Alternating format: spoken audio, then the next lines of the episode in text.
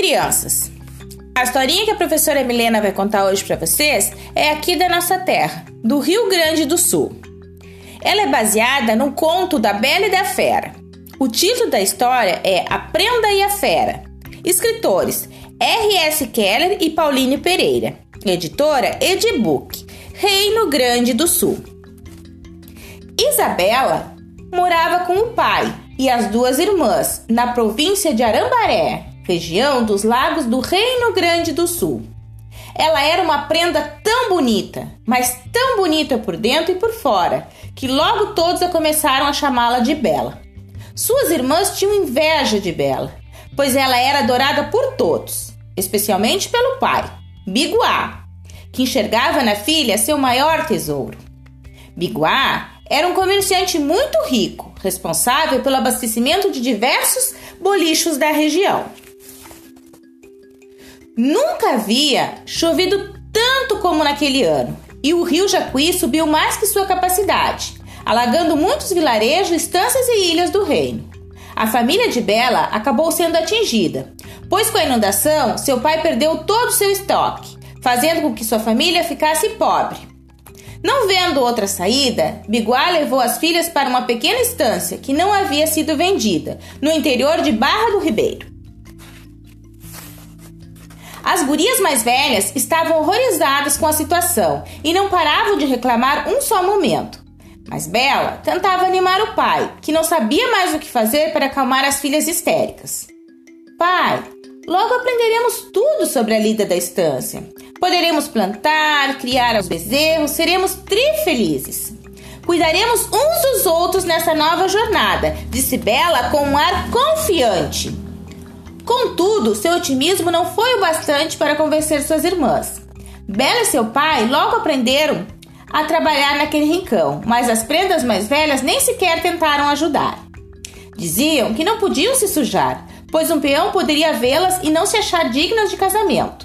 Enquanto Biguá, sua caçula, acordavam com as galinhas antes mesmo do cantar do galo.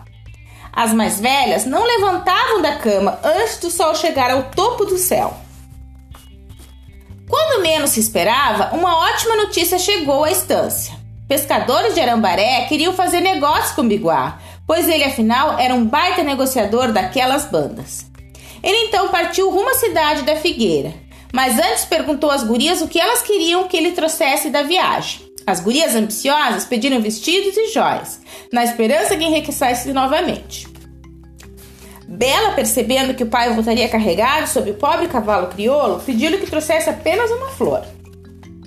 Ele então partiu, rumo à prainha de água doce. Mas um temporal louco de bravo pegou todos os desprevenidos. Biguá procurou abrigo, mas como não conhecia bem a região, acabou entrando mato adentro, até encontrar uma estância gigantesca.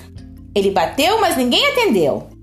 Aquela belezura de distância era mágica, tudo que ele precisava, como por encanto, foi servido a ele. Biguá comeu o melhor costelão 12 horas de sua vida e dormiu em uma confortável cama de pelecos.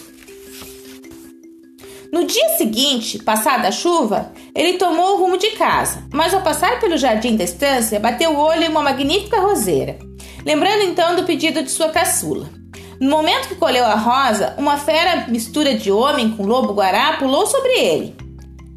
Mas será o pé do cabrito? Eu te dei comida e um lugar para dormires, e tu mesmo assim roubas uma de minhas flores, vivente. Tu estás agora condenado a ficar aqui como meu prisioneiro, proclamou a fera guará. Minhas gurias me esperam em casa. Preciso avisá-las. O que acontecerá comigo? Para que não se preocupem, pediu o pai todo tristonho. Buena, mas vais retornar o quanto antes, ordenou a fera. Biguá, desolado, contou a triste história às filhas. Imediatamente a humilde Isabela ofereceu sua vida à fera Guará, tomando o lugar do seu pai. Porém, com o decorrer do tempo, a fera mostrou ser muito gentil e sensível com Bela, agradando e dando livre acesso à sua biblioteca. Guará apaixonou-se pela prenda e a queria sempre por perto. Bela, casa comigo, e a prenda gentilmente respondia: Fico muito lisonjeada, mas não posso aceitar sua proposta. E a fera suspirava, esperando pelo próximo dia para pedir Bela em casamento novamente. A prenda logo se apegou ao monstro, mesmo sendo feio e pouco inteligente. Um dia, porém, ela não suportou mais a saudade da família e pediu para que ele a deixasse visitar sua casa. Muito a contragosto, Guará lhe entregou um anel e pediu que o retirasse à noite para que, quando acordasse, estivesse no rancho de seu pai. Ela ficou louca de faceira. Seguiu para seu majestoso quarto e fez o que ele havia mandado. Quando acordou, ela estava de volta ao rincão. Mal pôde acreditar em tamanha alegria e correu para abraçar seu pai e as irmãs. Bela contou que deveria retornar à estância do Lobo Guará, mas suas irmãs ficaram com tanto ciúme ao vê-la bem vestida e feliz que fizeram chantagem para que ela ficasse ali e assim irritasse a fera, que possivelmente ficaria tão brava que a devoraria. A bondosa prenda atendia os pedidos das irmãs e prolongava a visita, até que certa noite sonhou que Guará havia morrido. Ela acordou apavorada do pesadelo e colocou seu anel, sendo transportada imediatamente de volta.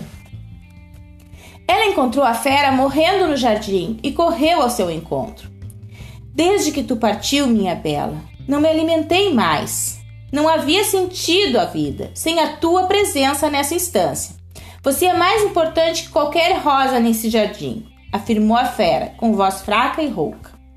Isabela, então, compreendeu que amava a fera e que não poderia mais viver sem ele. Ela, então, com os olhos cheios de lágrimas, disse enfim: Eu caso contigo, Guará, eu aceito ser tua prenda. Mal ela pronunciou as últimas palavras, a fera transformou-se em um belo peão. O amor verdadeiro da prenda havia o libertado de uma terrível maldição lançada por uma bruxa alguns anos antes, quando ele encontrou um pote de ouro em terras vizinhas. Todos sabem que potes de ouro enterrados não devem ser futricados. Muito obrigado, guria por me amares, mesmo quando eu não estava em minha forma original. Tu és ainda mais especial para mim, e te farei a prenda mais feliz de todo o Reino Grande do Sul. E Gustavo, que não tinha mais nada de lobo-guará, abraçou apaixonadamente. A estância foi perfumada e coberta com ainda mais flores para comemorar o casamento de Isabela e Gustavo. Todos da província foram convidados para o baile gaúcho que celebraria a união de duas almas puras e apaixonadas. Bela vestiu-se com um primoroso vestido de prenda amarelo-ouro e trançou seus cabelos negros. Gustavo estava bonito uma barbaridade, com sua pilcha cinza clara. Todos dançaram e comeram até o raiar do dia. Ficaram curiosos com o que aconteceu com seu biguá e suas filhas mais velhas? Pois bem, Bela, sempre generosa, presenteou o pai com novos barcos e ele pôde voltar a trabalhar e reconstruir sua vida. Suas irmãs até se casaram, mas nunca conseguiram ser verdadeiramente felizes, pois a inveja em seus corações não permitia. Com o tempo, porém, elas entenderam que o mais importante é o que somos por dentro e não nossos bens materiais. No final, todos viveram tri felizes para sempre, tchê. Espero que vocês tenham gostado da historinha. Um beijo e até a próxima!